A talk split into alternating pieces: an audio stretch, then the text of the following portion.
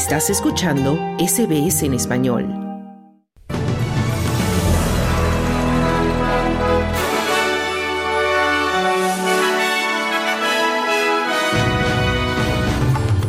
Buques fuertemente armados y con tripulación opcional entrarán en servicio en el marco de masiva remodelación de la flota naval australiana. Primer ministro acusa al líder de la oposición federal de alentar a los traficantes de personas.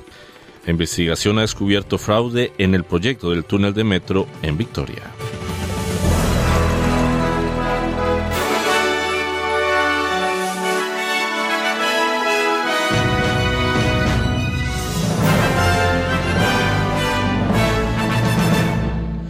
El ministro de Defensa, Richard Marles, ha anunciado que la flota de superficie de la Armada Australiana se duplicará con creces hasta alcanzar los 26 buques, con la compra de más buques de guerra pequeños y el aumento de la capacidad de ataque de los más grandes, gracias a un gasto de 54.200 millones de dólares durante la próxima década.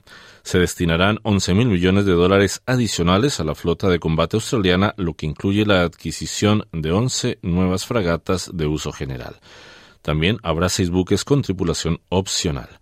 Marles afirma que el nuevo plan también acelerará la adquisición de combatientes de superficie.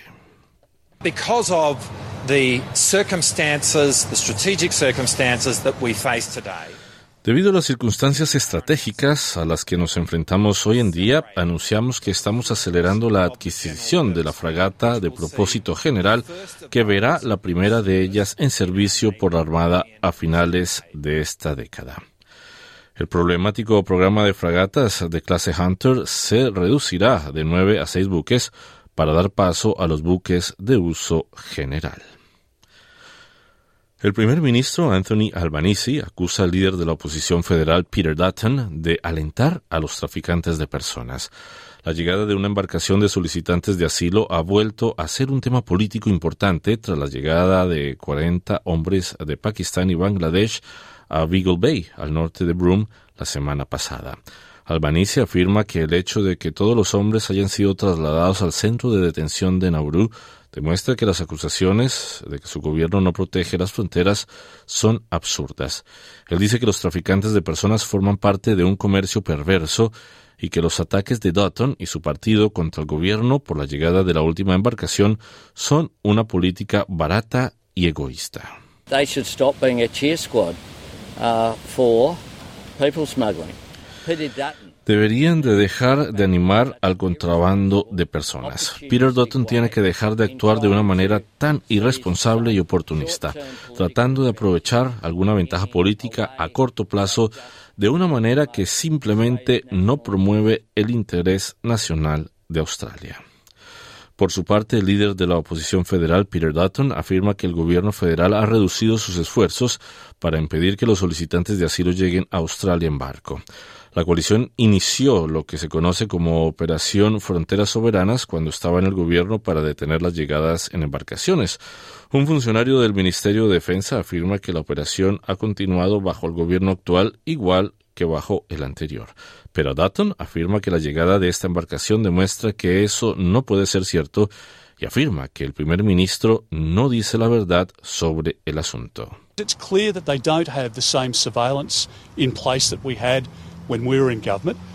It's inconceivable. Está claro que no tienen la misma vigilancia que teníamos cuando estábamos en el gobierno. Es inconcebible que un barco de este tamaño, con más de 40 personas a bordo, pudiera llegar a tierra firme sin ser detectado. Y el primer ministro siguió con una historia estúpida. Le pilló completamente por sorpresa. No tenía ni idea de que esta embarcación había llegado. Por lo tanto, no creo que se pueda tomar este primer ministro al pie de la letra. Ciertamente no puedes tomar su palabra como su fianza.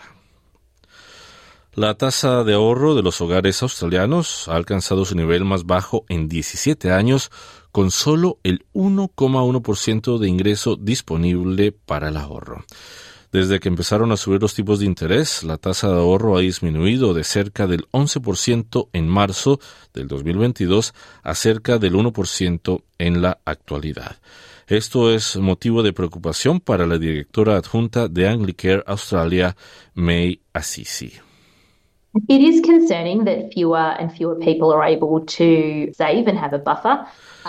Es preocupante que cada vez menos gente pueda ahorrar y tener un colchón contra tiempos difíciles, pero tampoco es sorprendente porque sabemos que los alquileres han subido un 10% cada año, los alquileres han subido un 75% desde el comienzo de la pandemia. No conozco a nadie que haya tenido un aumento salarial del 75%, así que no es de extrañar que haya tanta gente con problemas de alquiler, pero también de vivienda. La Comisión Australiana de Derechos Humanos ha manifestado su preocupación por el hecho de que despojar a los terroristas convictos de su ciudadanía australiana no contribuye a aumentar la seguridad en Australia.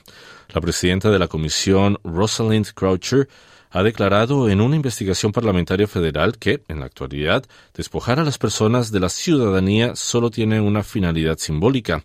El pasado mes de diciembre se aprobaron en el Parlamento Federal leyes al respecto. Croucher afirma que, según estas leyes, el umbral para privar a una persona de la ciudadanía es actualmente demasiado bajo. Loss of Australian citizenship for dual. La pérdida de la nacionalidad australiana para los ciudadanos con doble nacionalidad es un asunto extremadamente serio y solo debería ser posible en circunstancias excepcionales. Teniendo en cuenta lo que está en juego, solo las conductas delictivas más graves deberían estar incluidas en el régimen y, sin embargo, en virtud de la ley, un tribunal puede dictar una orden de privación de la ciudadanía si en otros requisitos ha impuesto una condena de tan solo tres años de prisión. Croucher afirma que el requisito de tres años de prisión debería aumentarse a seis y que no debería permitirse que las condenas concurrentes cuenten dos veces como ocurre actualmente. También afirma que las leyes no deberían aplicarse a los menores de 18 años. La comisaria de policía de Queensland, Katarina Carroll, ha anunciado que abandona el cargo. Carroll explica que no solicitará una prórroga de su contrato de cinco años y que su último día en el cargo será el próximo primero de marzo. Ella afirma que ha sido un honor servir como comisaria de policía desde 2019, siendo la primera mujer en desempeñar este cargo. As commander of security of G20, I was blown away at the professionalism. Como comandante de seguridad del G20 me sorprendió la profesionalidad mostrada por la QPS en un escenario mundial. Para mí fue un hito importante en mi carrera y un privilegio absoluto formar parte de él. Como comisaria de policía no cabe duda que la QPS se ha enfrentado a muchos retos, pero el verdadero logro es cómo nos hemos superado. Carol tenía previsto reunirse hoy con el ministro de Policía Mark Ryan en medio de la preocupación por la delincuencia juvenil. Ryan agradeció a Carol por sus servicios. And in many respects, Katarina Carroll's journey has been an Australian story. Y en muchos aspectos, el viaje de Katarina Carroll ha sido una historia australiana. Hija de emigrantes croatas, creció en un pueblecito de Queensland, en unas aguas termales y fue a una escuela primaria estatal. Entró en la policía muy joven, ascendió en el escalafón hasta llegar a lo más alto de los cargos. Cuatro personas que fueron alcanzadas por un rayo mientras se refugiaban en las intensas tormentas del Real Jardín Botánico de Sydney se están recuperando de manera satisfactoria. Los cuatro perdieron brevemente el conocimiento durante una de las varias tormentas eléctricas intensas que pasaron por Sydney ayer lunes por la tarde. Los cuatro de edades comprendidas entre la adolescencia y los 30 años estaban sentados bajo un árbol de los jardines cuando fueron alcanzados por el rayo. El inspector de ambulancias de Nueva Gales del Sur, Dominic Wong, afirma que los cuatro sufrieron diversas heridas y fueron trasladados al hospital en estado estable.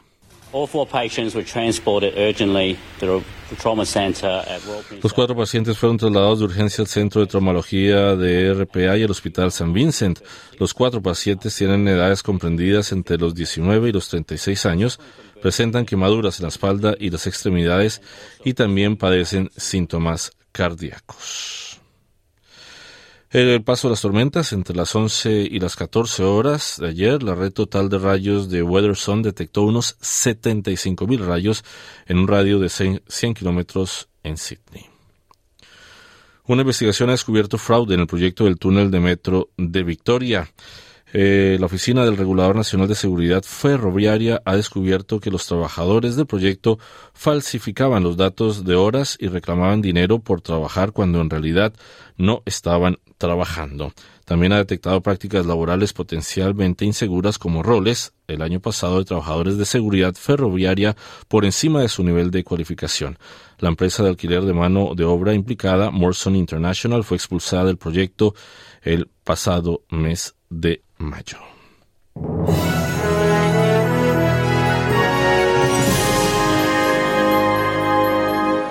Pronóstico del tiempo para el día de hoy. Sydney presenta una temperatura máxima de 26 grados centígrados con algunas lluvias y posibilidad de tormentas. Melbourne presenta 28 grados, parcialmente nublado. Brisbane 29 grados con algunas lluvias. Perth 37 grados y mayormente soleado. Adelaida 32 grados y parcialmente nublado.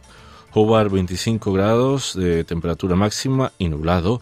Canberra 26 grados con algunas lluvias desarrollándose durante todo el día y Darwin 32 grados y lluvias. Hasta aquí el boletín de noticias de SBS Audio. Quédate en sintonía de Australia en español. Mañana otro boletín a la una. Muy buenas tardes.